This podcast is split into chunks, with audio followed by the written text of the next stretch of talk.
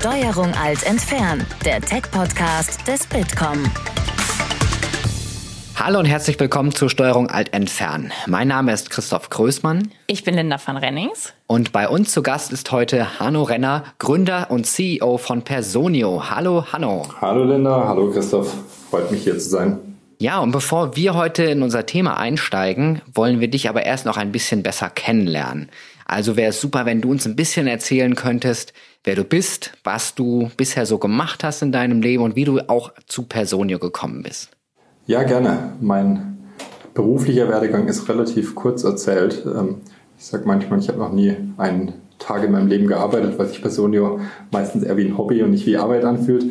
Habe aber tatsächlich äh, Personio äh, mit äh, meinen Mitgründern 2015 aus dem Studium raus, also parallel zum Studium noch gegründet. Habe natürlich davor diverse Praktika und Werkstudententätigkeiten gemacht, aber eigentlich aus dem Studium gegründet ähm, und davor hier in München studiert, zum einen an der TU meinen Master gemacht, aber auch am CDTM. Das ist hier so ein interdisziplinärer Studiengang von TU und LMU, wo sehr viele Leute von verschiedenen Hintergründen, die alle die Motivation haben, was zusammen zu erreichen und zu bewegen, zusammenkommen. Und da habe ich auch meine Mitgründer kennengelernt.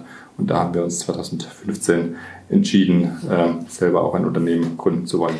Dann habt ihr direkt im Bereich auch HR ein äh, Unternehmen, also Personio, gegründet. Wie seid ihr denn da eigentlich hingekommen? Wo ist das Interesse dafür entstanden? Also grundsätzlich war es das Interesse für uns, ein Unternehmen zu gründen, äh, aus zwei Hintergründen standen. Die eine Sache war wirklich ein Unternehmen, ein Ort auch aufzubauen, wo wir und viele andere motivierte Kollegen Spaß haben, gemeinsam was zu erreichen und gemeinsam einen Impact zu haben. Und ähm, das ist erstmal von, ganz unabhängig von dem Bereich, in dem wir arbeiten. Ähm, und dann war aber für uns äh, zusätzlich wichtig, dass wir mit einer digitalen Technologie ein Problem lösen können, das nicht gelöst ist. Also jetzt nicht noch einen anderen E-Commerce für Store für schwarze Pullover äh, zu, zu bauen, den es einfach schon gelöst ist. Das ist ein wichtiges Problem, aber das ist gelöst, sondern was zu finden, was äh, wo wirklich für auf äh, viele Leute einen Impact haben können.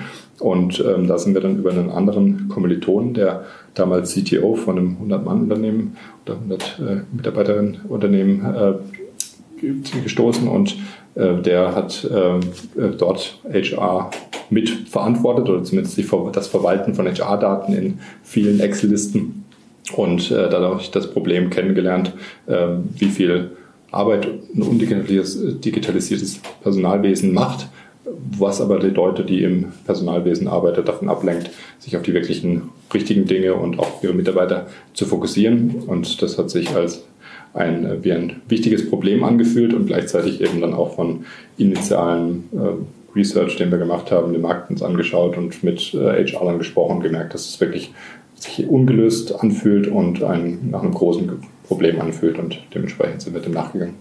Das ist schon ein paar Jahre her. Vielleicht kannst du kurz erzählen, wie denn damals so ähm, HR-Software typischerweise war, um zu verstehen, was ihr dann danach anders gemacht habt.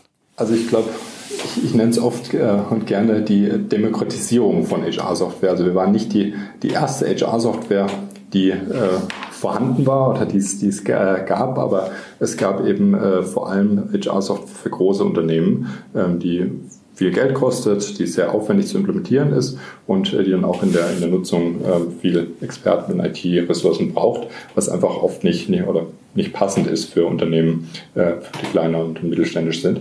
Und äh, wir haben im Endeffekt deshalb mit einem modernen SaaS-Ansatz, wie jetzt viele Software heutzutage in verschiedenen Unternehmensbereichen äh, entwickelt wird, äh, es geschafft, eine Software zu bauen, die genau diese Bedürfnisse von kleinen Mittelständunternehmen adressiert und gleichzeitig eben auch äh, sicherzustellen, dass sie sehr wenig initiales Investment und auch äh, geringe laufende Kosten hat gleichzeitig sehr schnell zu implementieren ist, also wirklich nach zwei bis vier Wochen die Kunden da äh, schon den, den Mehrwert davon bekommen und auch im Alltag einfach zu nutzen ist und keine IT oder Experten äh, braucht. Wir haben natürlich Experten zur Seite, die Kunden unterstützen, aber eigentlich die äh, HR und Personalverantwortlichen sich selber mit der Software sehr schnell zurechtfinden.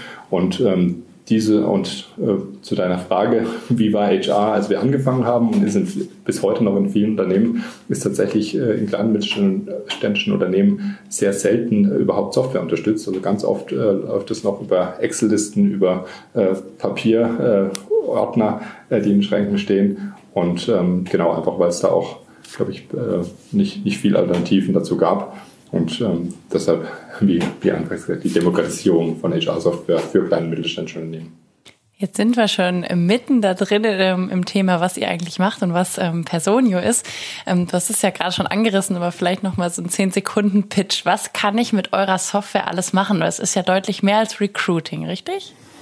Ganz genau. Recruiting ist eigentlich nur ein, ein Einstieg, aber der, der Kern von uns ist wirklich die Verwaltung des, des Mitarbeiters äh, und dessen Daten und dafür digitalisieren wir den ganzen Mitarbeiterlebenszyklus. Recruiting ist ein Punkt, der oft anfängt und wo viele Kunden auch schon anfangen, Personen zu nutzen. Aber danach kommt eben auch das Onboarding der Mitarbeiter, des Mitarbeiters und der Mitarbeiterin, den, äh, die Verträge zu erstellen, diese zu verwalten, die ganzen äh, Personal-, Gehalts- und äh, sonstigen Daten über den Mitarbeiter an einem Ort äh, zu, zu sammeln ähm, und, und zu verwalten zu können, auch den Mitarbeiter mit einzubeziehen in diese Dinge. Das heißt, wenn ein Mitarbeiter oder eine Mitarbeiterin umzieht, dass äh, sie denn äh, die dass die Adresse ändern kann, dass es eine neue Bankverbindung eintragen kann und solche Sachen, dass man da wirklich diesen Prozess inklusiv macht, aber natürlich auch Dinge wie Urlaubsanträge beantragen, zu genehmigen, Zeiten zu erfassen, ähm, den, den ganzen Feedback- und äh, Development-Prozess abzubilden, also diesen ganzen Zyklus und darum herum natürlich zum einen den Zugriff für alle Beteiligten im Prozess zu geben, gleichzeitig aber auch äh, die Daten dann hinterher auswertbar zu machen zu, woher kommen unsere Kandidaten, wie ist eigentlich unsere Attrition Rate, also wie viele, wie, wie lange bleiben die Mitarbeiter und Mitarbeiterinnen im Unternehmen, äh, wie, wie verteilen sie sich auf die verschiedenen äh, Bereiche, wie, was ist unser Geschlechtermix und so weiter, also diese Daten auch auswerten zu können. Hm.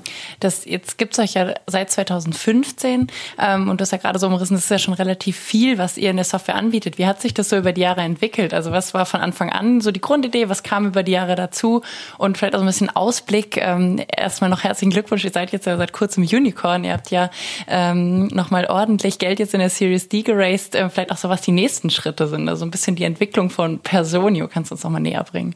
Ja, also die Unternehmensbewertung und auch das, das Label Unicorn war uns nie wirklich wichtig als Ziel und ist es auch bis heute nicht. Uns war immer das Ziel, eben so vielen wie möglich ähm, Unternehmen äh, in Europa zu helfen äh, mit, mit ihren HR-Prozessen. Und da haben wir tatsächlich angefangen mit äh, im Prinzip einer Digitalisierung von, von Excel-Listen, um diese ganzen Daten, die da vorhanden sind, für alle Unternehmen, äh, alle Mitarbeiter und Mitarbeiterinnen im Unternehmen zugänglich zu machen, aber natürlich auf Basis von Zugriffsrechten. Also das war so die initiale Idee, einfach den, ähm, die Leute so zu involvieren, da wo sie es haben sollen, weil Personaldaten sind eine der wenigen Daten, die äh, sehr, sehr wichtig sind, dass viele Leute Zugriff haben, aber gleichzeitig kein Mensch oder nur wenige Unternehmen wirklich auf alles Zugriff haben dürfen. Und dementsprechend war die initiale Idee wirklich diesen, diesen Zugriff äh, zu managen, dass äh, jeder die Dinge, die er sehen äh, oder sie sehen kann und soll, sehen kann, äh, gleichzeitig aber auch manche Dinge bearbeiten können, manche Dinge nicht sehen und das war so der, das Herzstück. Und darum herum haben sich natürlich sehr schnell auch, weil wir sehr eng mit unseren frühen Kunden zusammengearbeitet haben, Dinge wie äh, die Urlaubsbeantragung und Krankheitstage drumherum äh, gebaut. Und dann natürlich auch das Onboarding. Und so haben wir uns dann immer weiter erweitert. Und ähm, dann aber auch relativ früh, dass viel davon, zumindest die ersten Versionen dieser Produkte sind dann schon wirklich auch 2016 entstanden. Das heißt, wir haben relativ schnell gesagt, wir, eigentlich kommt der Wert davon, wirklich ein Tool für alle HR-Prozesse zu sein. Deshalb haben wir uns früh erweitert und jetzt äh, bis heutzutage haben wir äh, über 200 äh, Kollegen und Kolleginnen, die am Produkt und an der Weiterentwicklung arbeiten. Dementsprechend viele oder alle diese Bereiche, die wir jetzt äh, schon anbieten, immer noch weiter vertiefen. Es gibt jetzt einzelne Tribes, wie wir sie nennen, die aus verschiedenen Produktteams äh, bestehen, die sich darauf fokussieren, äh, diese einzelnen Bereiche weiterzuentwickeln. Gleichzeitig gibt es natürlich auch noch viele Bereiche, die neu dazukommen, äh, wo wir uns weiter ausweiten.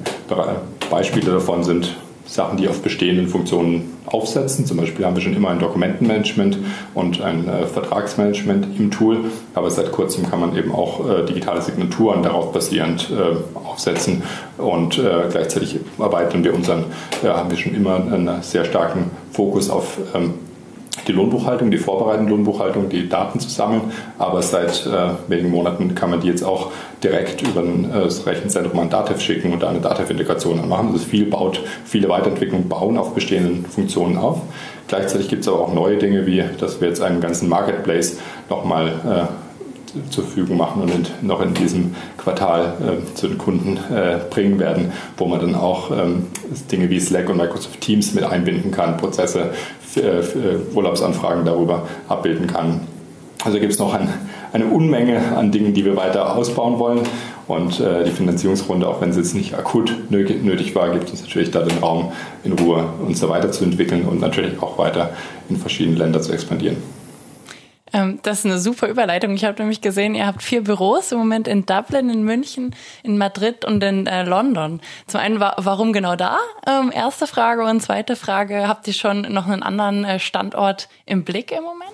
Ja, also München war natürlich, äh, wo wir das Unternehmen gegründet haben. Und deshalb sind bis heute ein Großteil unserer Mitarbeitenden hier in München. Ich glaube, ein ähm, bisschen über 400 sind es jetzt hier am Standort. Ähm, wir haben aber von Anfang an immer gesagt, wir wollen nicht ein, ein Headquarter und dann verschiedene Nebenoffices sein, sondern egal an welchem Standort ein Mitarbeiter oder eine Mitarbeiterin von Personio arbeitet, das ist äh, nicht mehr oder weniger wichtig. Wir entwickeln Software an, äh, bis auf London allen Standorten. Wir haben Vertriebsteams an allen Standorten, also da gibt es keine, keine Hierarchie.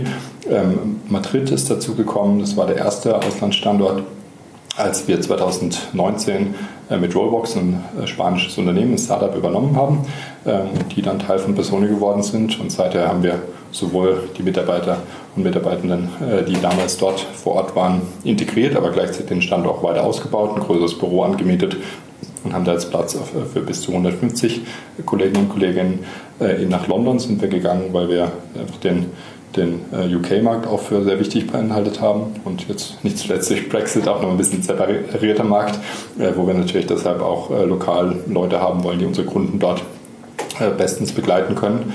Und mit für Dublin haben wir uns entschieden, als ein ähm, quasi nochmal ja, Europa-Hub, der sehr international ist, wo sehr viele Kollegen und Kolleginnen gibt oder Talent einfach gibt von verschiedenen äh, Ländern aus Europa und wo man sehr gut sowohl für den Vertriebsbereich, aber auch für den Kundensupport Leute aus ganz Europa zentral an einem Ort äh, zusammenarbeiten lassen kann.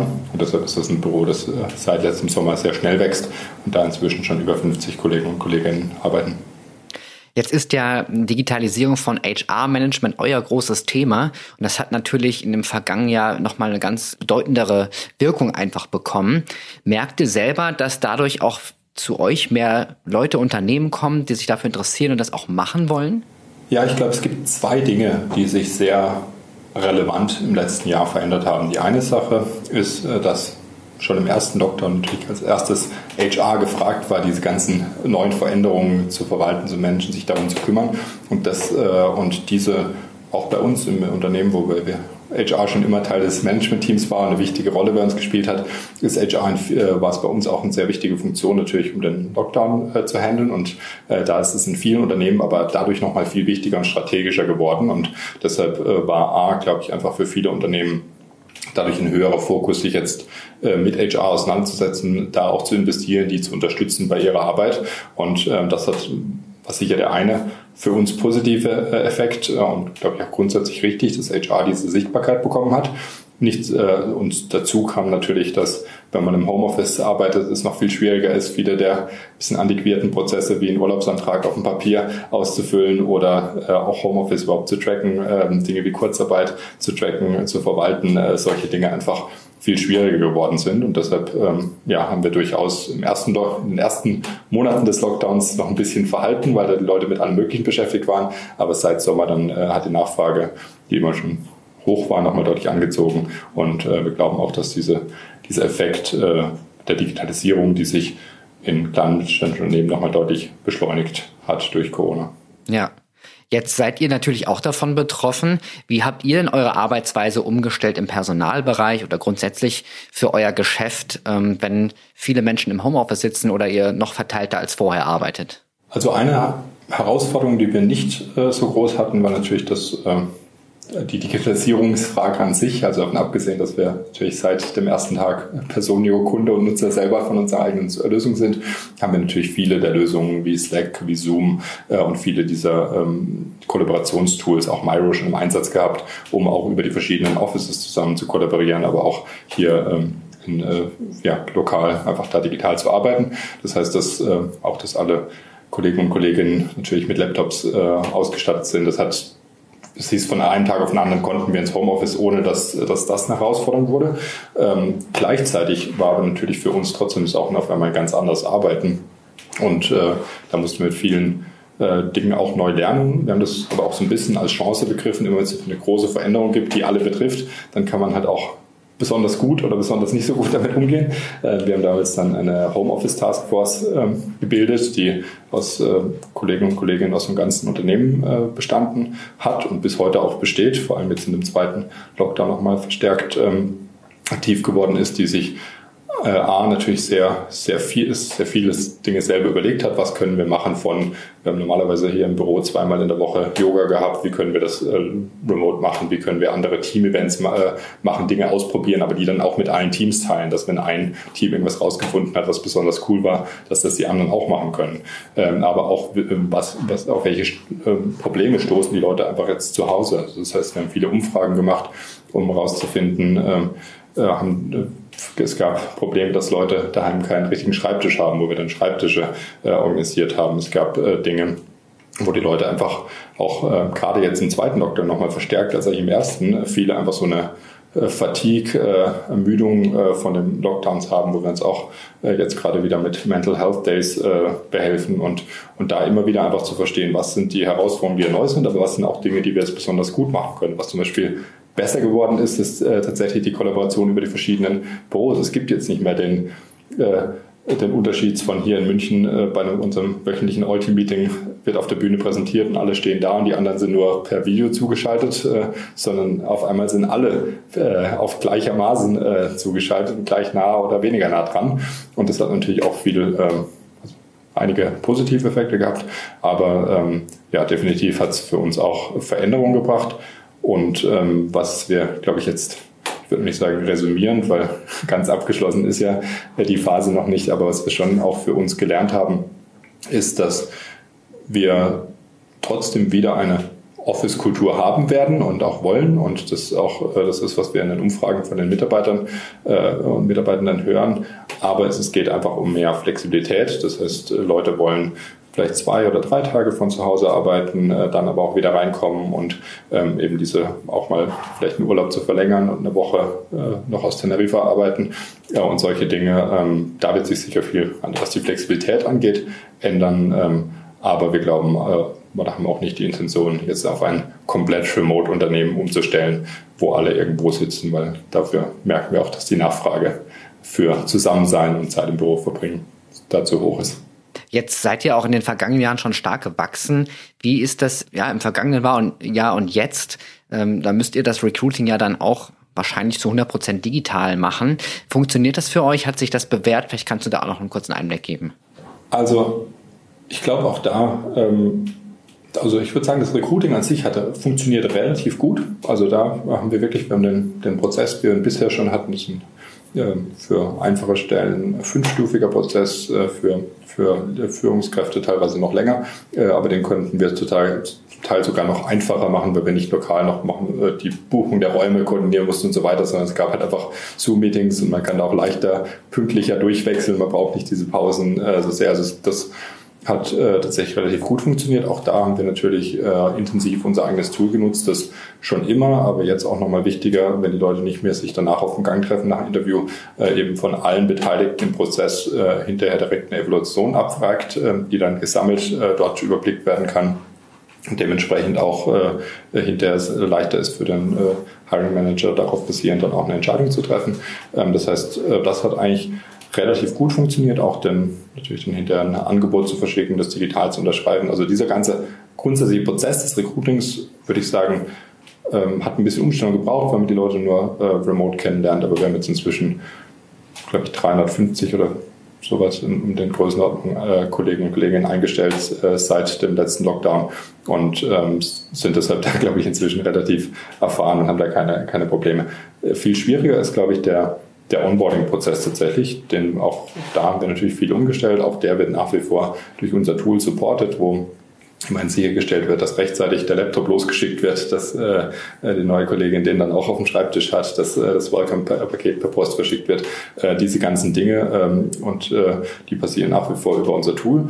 Aber natürlich sind viele der äh, sonstigen auch ein bisschen sozialeren äh, willkommenen Sachen das Büro erstmal zeigen, Leute informell kennenlernen ist schwieriger und auch der Wissenstransfer und das, das Onboarding der neuen Leute ist nach wie vor einfach insofern, wir hatten immer einen sehr strukturierten Prozess mit, was alles passieren muss, aber dazwischen gab es natürlich sehr viel Informelles über den Tisch mal Fragen, Entschuldigung, das habe ich zwar vorher erklärt bekommen, aber wie war das nochmal?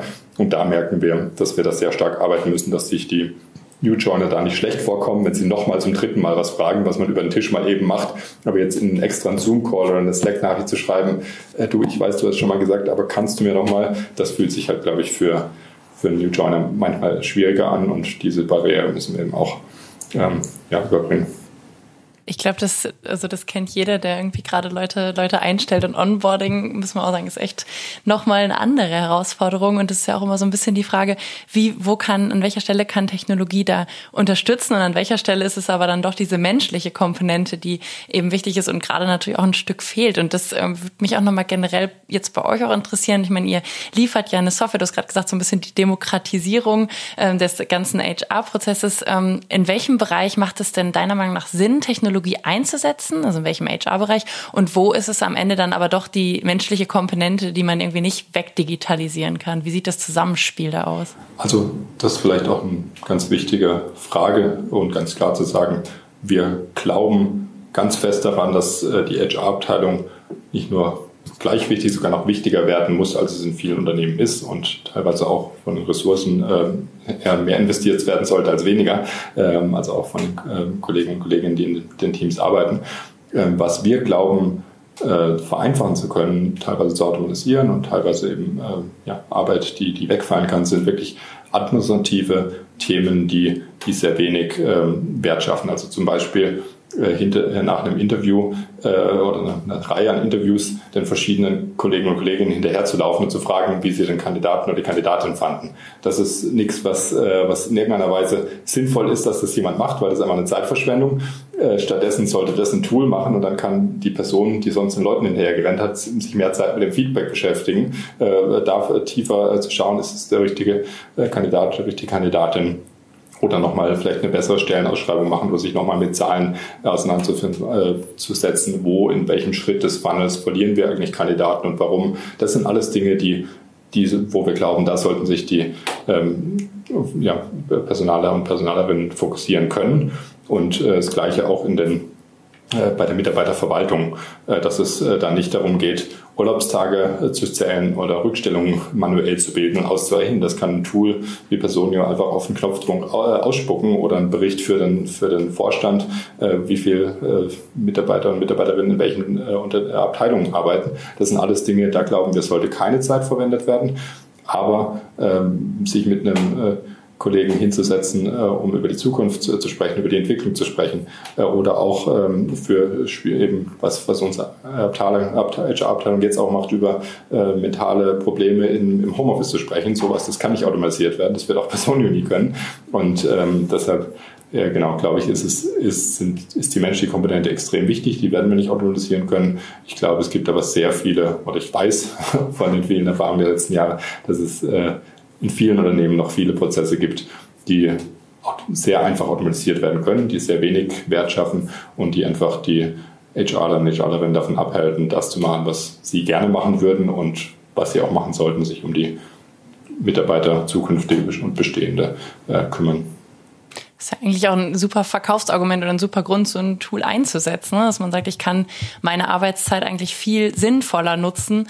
Ähm, trotzdem, wir haben mal eine Umfrage gemacht, laufen immer noch super viele ähm, HR-Prozesse gar nicht IT-gestützt ab. Du hast es am Anfang ja auch gesagt, vieles dann doch noch Papier und Aktenordnern. Jetzt haben wir, glaube ich, einen Push durch Corona erfahren, aber ähm, wie erlebt ihr das so? Wo, woran hakt das im Moment noch? Wissen die Unternehmen teilweise gar nicht, dass es sowas gibt? Sind es eher so Vorbehalte oder was erlebt ihr in den Gesprächen mit Neukunden? Ja, ich glaube, es ist eine eine, Mischung an verschiedenen Gründen. Es gibt sicher immer noch ähm, diese, dieses, dieses Denken, dass äh, Software eben extrem teuer, sehr aufwendig zu implementieren ist, IT-Ressourcen äh, braucht, die sowieso immer knapp sind und solche Dinge, wo einfach ähm, für viele Leute es auch überraschend ist, wie wie schnell so eine SaaS-Lösung dann äh, implementiert werden kann, wie, äh, wie einfach die zu nutzen ist und wie wenig äh, die dann auch im Endeffekt kostet im Vergleich zu Personen kostet für die meisten unserer Kunden weitaus weniger als einen weiteren Werkstudenten oder einen Intern im, HR äh, einzustellen, der, der oder die irgendwo nochmal äh, eben solche administrativen Dinge oft macht. Also da ist, glaube ich, oft ähm, viel, äh, ein bisschen ein falsches Verständnis, äh, aber gleich, gleichzeitig natürlich auch, ähm, dass ähm, oftmals in HR dann auch ein bisschen wenig nach wie vor investiert wird oder das so ein bisschen eher als eine äh, supportende Funktion, die, die irgendwie möglichst wenig kosten soll, bringen, anstatt äh, zu sagen, okay, wir können, eigentlich sind Mitarbeiter und Mitarbeiterinnen der wichtigste Erfolgsfaktor jedes Unternehmens und wenn die Abteilung, die dafür verantwortlich ist, die richtigen äh, Kollegen und Kolleginnen zu identifizieren, wenn die keine Zeit damit, äh, dafür hat, sich, sich darum zu kümmern, dann ist äh, das Unternehmen auf kurz oder lang äh, ich will nicht sagen zum Scheitern verurteilt, man kann immer noch existieren, aber definitiv bleibt es dann unter dem äh, Potenzial zurück, äh, dass es hätte, wenn sich die Personalabteilung da eben auch mehr um die Kollegen und Kolleginnen kümmern kann. Ich meine, das ist wahnsinnig schmerzhaft für jedes Unternehmen, einen, einen wichtigen, gut eingearbeiteten äh, Mitarbeiter oder Mitarbeiterin zu verlieren. Äh, aber das kann natürlich passieren, wenn die HR stattdessen irgendwelche Verträge manuell erstellen muss, äh, in der Zeit, wo sie sich darum kümmern kann, diese, diese Mitarbeiter zu identifizieren und herauszufinden, was passieren muss, damit die lang beim Unternehmen bleiben. Mhm. Und ähm, angenommen, ich, ich höre jetzt den Podcast und habe bisher noch äh, keine, keine digitale Lösung für meine ähm, Personaldaten zum Beispiel. Und ich sage jetzt, finde ich aber spannend, würde ich gerne umsetzen. Ähm, was empfiehlst du zum Beispiel so einem klassischen Mittelständler, der sagt, okay, ich will das angehen? Also klar, ich rufe dann wahrscheinlich mal bei euch an oder gehe auf eure Website, aber was sind so Schritte und was kann ich, ähm, ähm, ist es Schritt für Schritt, setze ich es um? Also das ist ja wahrscheinlich viel Arbeit hinter, die ich auch als Unternehmen vielleicht erstmal scheuen würde an erster Stelle. Ja, also ich glaube, oft wird, wird diese, diese Arbeit ähm, überschätzt, auch von manchen, ähm, die dann auf irgendeinem alten System sind, das sie eigentlich schon lange mal ersetzen wollen, weil sie merken, es funktioniert nicht mehr gut oder das ist vielleicht auch nicht gut implementiert worden. Äh, aber die Kosten sind ja dann so hoch, das zu, zu wechseln. Ich glaube, das wird oft mal äh, auch überschätzt. Ähm, ich glaube, das liegt ähm, natürlich auch daran, dass wir sehr viel jetzt mit über 3000 Kunden, die wir alle implementiert haben, von den verschiedensten Setups natürlich wahnsinnig viel Erfahrung gesammelt haben. Sowohl was sind gute Strategien, wir haben, sind auch sehr, sehr flexibel und unser Implementierungsteam berät da auch immer von macht es jetzt Sinn, erstmal nur mit der digitalen Personalakte anzufangen und dann nach und nach auszurollen? Ähm, oder macht es Sinn, dass wir äh, eben alles auf einmal ausrollen? Wir, wir haben natürlich viele der, der Best-Practice-Prozesse, den wir von 3000 Kunden gelernt haben und von uns selber, die wir auch dann erklären können. Dementsprechend geht es auch gar nicht so, müssen die äh, Unternehmen da auch nicht das Rad neu erfinden. Gleichzeitig ist oft auch so eine, so eine Hürde zu sagen, dann muss ich mir ja jetzt genau überlegen, wie der Onboarding-Prozess aussitzt, äh, um den dann mit der Implementierung richtig aufzusetzen. Aber auch da sind, ist natürlich eine Software as a Service, die nicht dann programmiert werden müssen für einen äh, einzelnen Kunden sehr viel flexibler. Das heißt, ich kann jederzeit weitere Schritte hinzufügen, den Prozess ändern, ohne dass es mich äh, weitere Kosten mit sich bringt oder viel Zeit kostet. Also ich glaube, da ist einfach viel, ähm, was, was dann, wo wir oft hören, dass die die Kunden dann auch überrascht sind, wie schnell das ging und, und wie wenig Aufwand das war. Ähm, aber natürlich ist es für viele oftmals ein bisschen Hürde oder was, das schiebt man dann länger vor sich her und weiß, man soll es eigentlich implementieren, aber der keine Zeit. Auch da natürlich weil viele der Dinge, die wir dann einsparen wollen, so ein Hand-in-Ein-Problem, äh, wir natürlich äh, die, natürlich die, die Personalabteilung beschäftigt halten. Es gibt ja im Technologiebereich mittlerweile auch Tendenzen, dass überall künstliche Intelligenz zum Einsatz kommt. Und auch bei personaler Software ist das mittlerweile schon der Fall, wenn es zum Beispiel darum geht, ähm, Anschreiben oder Bewerbungen von vornherein auszusortieren. Ist das etwas, was bei euch auch mal geplant sein könnte, dass ähm, eure Software dann auch KI unterstützt, dann den Bewerbungsprozess äh, beeinflusst? Also ich, ich will es niemals nie sagen, man will auch nicht äh, kann auch nicht sagen, wie die äh, äh, künstliche Intelligenz und Machine Learning Modelle in, in zehn Jahren aussehen. Grundsätzlich ist aber ja, und oft wird künstliche Intelligenz ein bisschen mystifiziert, aber im Endeffekt ist es eine Ableitung treffen basierend von einer Analyse von vielen Daten. Und äh, das heißt, wenn äh, ich jetzt ein Siemens bin und eine äh, Einsteigerstelle habe, auf die ich 10.000 Bewerbungen bekomme über und jedes Jahr und äh, und dann äh, immer wieder dafür eingestellt habe, dann kann ich natürlich diese Stelle ähm, äh, kann ich natürlich sagen, okay, dem Algorithmus gebe ich die Daten von denen, die, für die ich mich entschieden habe und dann versucht er irgendwelche Ähnlichkeiten zu finden an diesen Lebenslaufen und darauf basiert auf die neuen 10.000 die anzuwenden und dann zu sagen, okay, äh, ihr habt noch nie irgendwen eingestellt, der einen Schnitt hat unter äh, 2,3, äh, also schmeißen wir erstmal alle raus. Vereinfacht gesagt, jetzt ein bisschen mehr sophisticated, aber natürlich ist, äh, ist das, äh, wie das funktioniert. Und das funktioniert eben sowohl nur, wenn ich eine große Anzahl an Daten habe, worauf dieser Machine Learning Algorithmus erstmal lernen kann und gleichzeitig dann auch eine große Anzahl an, an Daten, worauf ich das anwenden kann. Das ist bei kleinen mittelständischen Unternehmen, die äh, selbst wenn sie vielleicht 50 oder 100 oder wie wir jetzt 150 offene Positionen haben, sind es alles unterschiedliche Positionen. Auf jede dieser Positionen kommen ein paar 10, 100 äh, Bewerber und die, die verändern sich so schnell, dass man da gar nicht, äh, selbst wenn man wollte, gar keinen Algorithmus sinnvoll darauf anwenden könnte. Und dementsprechend glaube ich, ähm, oder ist unser Fokus für kleine und mittelständische Unternehmen eher darauf, dabei zu helfen, relativ schnell mit einem guten Tool und einer guten Unterstützung viele Bewerbungen äh, händisch zu, zu screenen oder zu, zu, äh, durchzuschauen, indem wir zum Beispiel so ein Speed Screening jetzt implementiert, wo, wo ich als äh, Personalerin einfach schnell durch die Lebensläufe durchklicken kann und dadurch aber auch viel schneller ähm, jetzt nicht erstmal suchen muss in der E-Mail, wo ist jetzt der Lebenslauf angehängt und wer und dann auch äh, relativ schnell meine Bewertung dazu abgeben kann und dadurch einfach viel schneller und effizienter, aber mit händischem Auge und, Hände, ja, und, und menschlichem Blick das auswählen kann. Deshalb denke ich, kann KI für manche große Unternehmen vielleicht Sinn machen. Ob das dann gute oder schlechte Auswahl ist, kann man nochmal hinterfragen. Aber, da, aber für kleine Mittelstandunternehmen glauben wir nicht, dass das äh, in naher Zukunft kommen wird. Ja, es gibt ja schon so Berichte, dass ähm, dann Bewerber teilweise äh, einfach nur auf die Keywords schauen, die sie dann ihren ja, anschreiben oder in ihren Lebenslauf reinschreiben, weil sie vielleicht denken, dass das dann äh, vom äh, Algorithmus äh, bevorzugt raussortiert wird oder behandelt wird.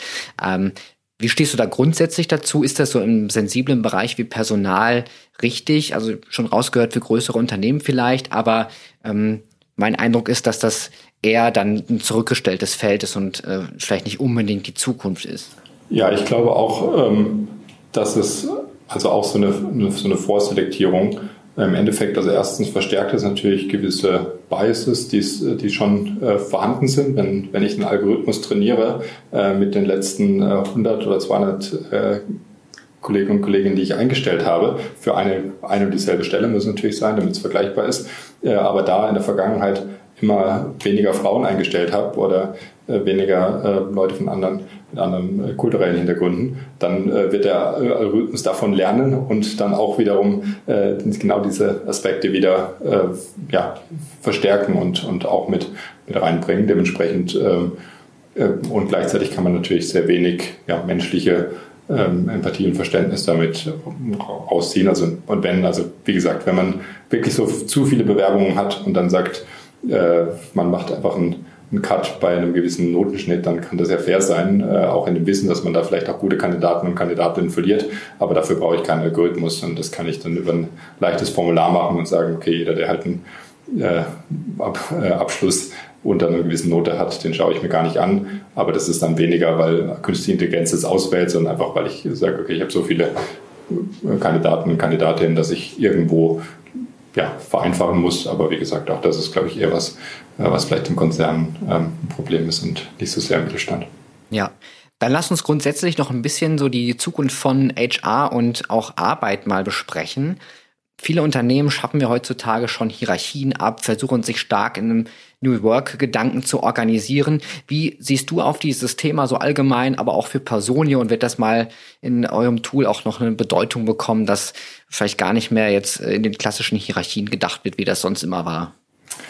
Ja, also ich glaube, New Work ist ein sehr, sehr breiter Begriff, äh, wo man alles äh, drin, drin verstehen kann und äh, sehr schwierig ist, jetzt da ähm, klar zu sagen, was ist New Work und, und was nicht. Ich glaube, was äh, sehr wichtig ist und was, glaube ich, sich im Arbeitsmarkt unabhängig von, von den Strukturen oder ob es Hierarchien gibt oder nicht, ähm, was benötigt wird, ist oder was, was die, die neuen Generationen, die auch in den Arbeitsmarkt kommen und zu denen zähle ich gewisserweise auch nach wie vor, äh, die äh, erwarten eben äh, einen, einen, gewissen Impact zu haben, zu verstehen, wie sie und ihre Rolle zum Erfolg des Unternehmens beiträgt.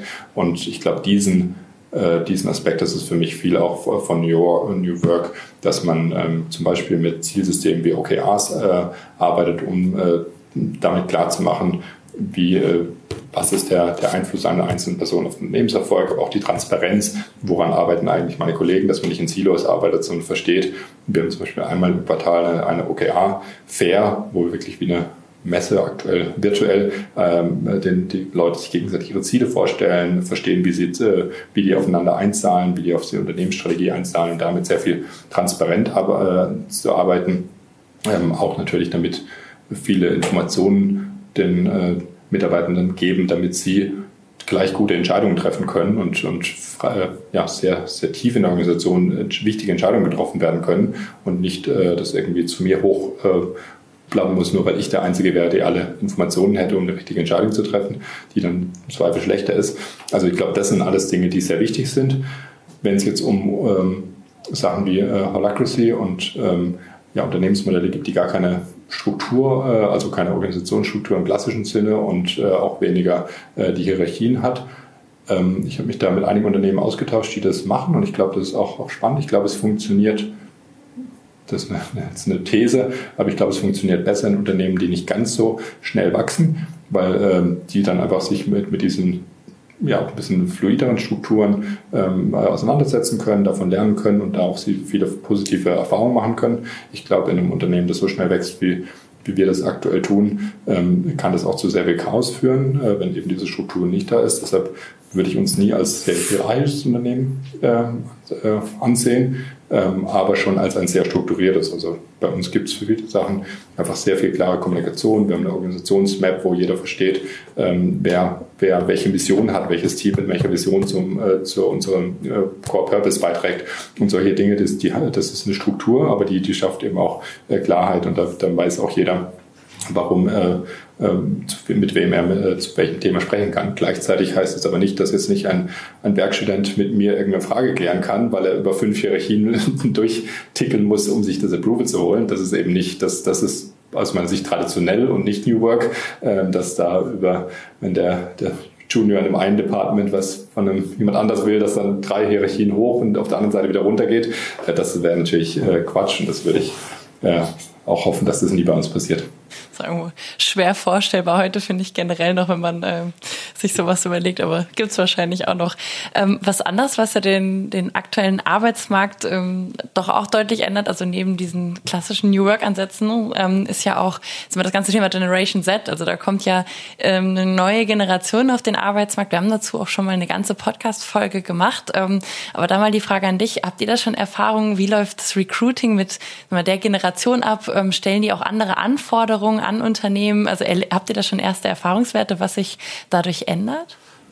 Also ich glaube, wir haben vorher schon viel über Digitalisierung gesprochen, aber natürlich, je, je jünger die Generationen, und das gilt auch schon für meine, aber auch für die nachfolgenden Generationen, ist natürlich die, der Anspruch, dass sie mit digitalen Technologien aufgewachsen sind, dass äh, sie jetzt nicht im Privaten permanent alles äh, und jede Transaktion mit dem Smartphone machen können und dann äh, irgendwelche Dinge wie einen Urlaubsantrag äh, oder, oder einen, einen Lohnzettel in Papier bekommen. Das natürlich, das sind so grundsätzliche Anforderungen und da, da sehen wir auch, dass je mehr äh, jüngere Generationen auch in Entscheiderpositionen sind, äh, kommen, dass das natürlich auch nochmal die Beschleunigung von Einführung von Tools äh, mit beiträgt. Was mehr außerhalb von diesem Digitalisierungsaspekt geht, merken wir schon, dass äh, auch diese neuen Generationen das vorher angesprochene, den Anspruch, äh, einen Purpose zu verstehen, warum existiert dieses Unternehmen, wie hat es auch einen positiven Impact? Äh, und das ist zum einen natürlich wichtig über das Kerngeschäft. Ich glaube, da hat es ein, ein, Waffenhersteller oder ein Ölkonzern gerade deutlich schwieriger, solche Leute anzuziehen, ähm, als jemand, der, der irgendwie durchs Kerngeschäft schon einen guten Beitrag äh, leistet und äh, irgendwie zu, für einen positiven Impact sorgt. Darüber hinaus aber auch die Möglichkeit geben, äh, als Unternehmen, und da bin ich auch ein großer ähm, Verfechter davon, dass man als Unternehmen auch eine Verantwortung über das Kerngeschäft hinaus hat, indem man ähm, eben auch die, die Stimme hat, die uns jetzt äh, irgendwie 600 äh, Kolleginnen und Kollegen gebündelt, zu sagen, äh, wir, wir setzen uns vielleicht für Dinge wie Klimawandel ein und partizipieren da an gewissen Dingen. Wir haben Sustainability Committee, die auch intern irgendwelche Veränderungen äh, äh, da vorantreibt. Äh, aber auch äh, Dinge wie ein Diversity äh, Committee und da auch den Anspruch hat, äh, dass wir als Unternehmen da eine, eine, ein faires und, und gutes Umfeld für alle Hintergründe und ähm, Geschlechter und so weiter bieten. Also ich glaube, das, das ist schon deutlich mehr äh, gefragt und auch mehr Freiheit und Ownership gefragt, aber gleichzeitig ähm, ja, glaube ich, dass, äh, oder von unseren Erfahrungen, auch eine, eine, eine gewisse Struktur des Gehalts ist nicht, dass alles Chaos sein muss, was teilweise falsch mit, mit Startup äh, assoziiert wird aus meiner Sicht. Ähm, genau, aber ich glaube, das wären ein paar Gedanken dazu. Mhm. Ähm, wir kommen so langsam zum Ende. Ähm, aber eine Frage inhaltlich noch, bevor wir noch drei Fragen haben, die haben wir für jeden Gast, die ähm, nichts mit dem Thema zu tun haben. Was mich noch abschließend interessieren würde, jetzt egal, ob ich Generation Z oder Y oder was auch immer bin, ähm, was ja immer wichtiger wird, letztendlich ist es ja auch wirklich erfolgreiches Employer Branding. Ähm, also, dass ich mich einfach auch als Arbeitgeber, einem potenziellen Arbeitnehmer entsprechend darstelle. Ne? Und das, was du ja auch gerade gesagt hast, dass ich irgendwie sage, ich bin verantwortungsvolles Unternehmen, ich habe eine Mission, das nach außen gut kommuniziere, damit eben Talente zu mir kommen. Äh, wie macht ihr das bei Personio und hast du da so ein paar Tipps und Best Practices, wie man sich als Unternehmen einfach gut und authentisch darstellen kann? Ja, ich glaube, das äh, Wichtigste und deshalb haben wir auch, äh, also unser, wir haben äh, dediziertes Employer Branding Team, das heißt aber Employer Branding and Culture und ähm, die Cassandra, die unser Team da leitet, ist äh, so viel Leute von ihrem Team versuchen, Sachen nach außen sichtbar zu machen, sind die vor allem auch dafür zuständig, dass wir unsere Kultur intern leben und die immer weiterentwickeln und ähm, jetzt eben auch in einem Homeoffice äh, Entscheidungen basierend auf unseren Werten getroffen werden und, äh, und wir da einfach ja, die Dinge, die dann äh, intern gut funktionieren und gut passen, darüber dann nach außen zu sprechen, ist dann die, die leichtere Sache. Aber es ist viel schwieriger, äh, wenn man intern eine schlechte Kultur hat oder äh, ja, viele, viele Dinge einfach nicht äh, dem entsprechen, wie, wie man sie gerne hätte, äh, dann nach außen ein anderes Bild darzustellen. Weil wenn man das, äh, diesen Fokus intern hat äh, äh, und die Dinge entsprechend äh, danach nach seinen, seinen Werten entsprechend lebt, lebt, dann heißt Employer Branding nur in Anführungsstrichen sehr transparent äh, zu agieren und sehr viele dieser Sachen nach außen zu bringen. Und ich äh, bin selber, das sind wir bei Generation Z, ich kann mit äh, Instagram und TikTok Stories äh, selber gar nicht mehr so viel anfangen, weil ich es selber nicht, nicht mache, aber ich bin immer wieder beeindruckt, was wir da alles ähm, an, an Dingen äh, machen. Aber das sind meistens eben nicht lass uns jetzt ein Employer Branding Video drehen, sondern äh, die Kollegen und Kolleginnen in dem Bereich filmen einfach, was hier so passiert oder filmen virtuelle Team-Events oder unsere Weihnachtsfeier oder äh, was auch immer wir sonst machen oder erzählen von irgendwelchen Dingen, die halt gerade hier bei Personio passieren. Und dadurch wird dann eigentlich Employer Branding eher eine Transparenzaufgabe als äh, eine, ich überlege mir irgendwelche Stories, die nach draußen gut ankommen würden. Sehr spannend. Anno, danke dir bis hierhin schon mal für deine ähm, für deinen wichtigen Input. Ähm, ich denke mal, das ist ein Thema, das viele Unternehmen äh, über Jahre hinaus beschäftigen wird. Wir haben zum Abschluss für jeden Gast immer noch drei Fragen. Das hatte Linda gerade angekündigt, die mit dem eigentlichen Thema nichts zu tun haben, aber auch eigentlich ganz harmlos sind. Und da würde ich einfach mal loslegen. Gibt es einen Twitter-Account, den du empfehlen könntest? Und falls das nicht der Fall ist, was ist dein Lieblings-Emoji?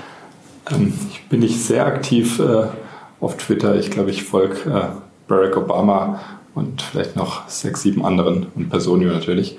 Ähm, das heißt, wenn das rausfällt, ähm, mein Lieblings-Emoji, ich glaube, das, was sich die, die Hände vorm Gesicht zuhält, wenn irgendwas schiefgelaufen ist. Cool, das hatten wir auch noch nicht. ähm, gibt es ein äh, Buch oder E-Book, das zurzeit auf deinem Nachttisch liegt, das du empfehlen kannst, das du gerade liest? Ja, ich, äh, ein Buch, das ich äh, gerade abgeschlossen habe, das ich aber sehr gut finde, heißt Trailblazer. Und das, das ist das äh, äh, letzte Buch von Mark Benioff, dem Salesforce-Gründer und CEO, wo er genau das, was ich vorher auch schon mal ähm, so beschrieben habe, dieses Business as the greatest platform for change. Und das ein Unternehmen ähm, nicht nur den, die Verantwortung gegenüber den Mitarbeitern und den Shareholdern hat, sondern eben auch der äh, und den Kunden, sondern auch der Community außenrum. Und ähm, man da eben als Unternehmen, glaube ich, auch viel, viel bewegen kann.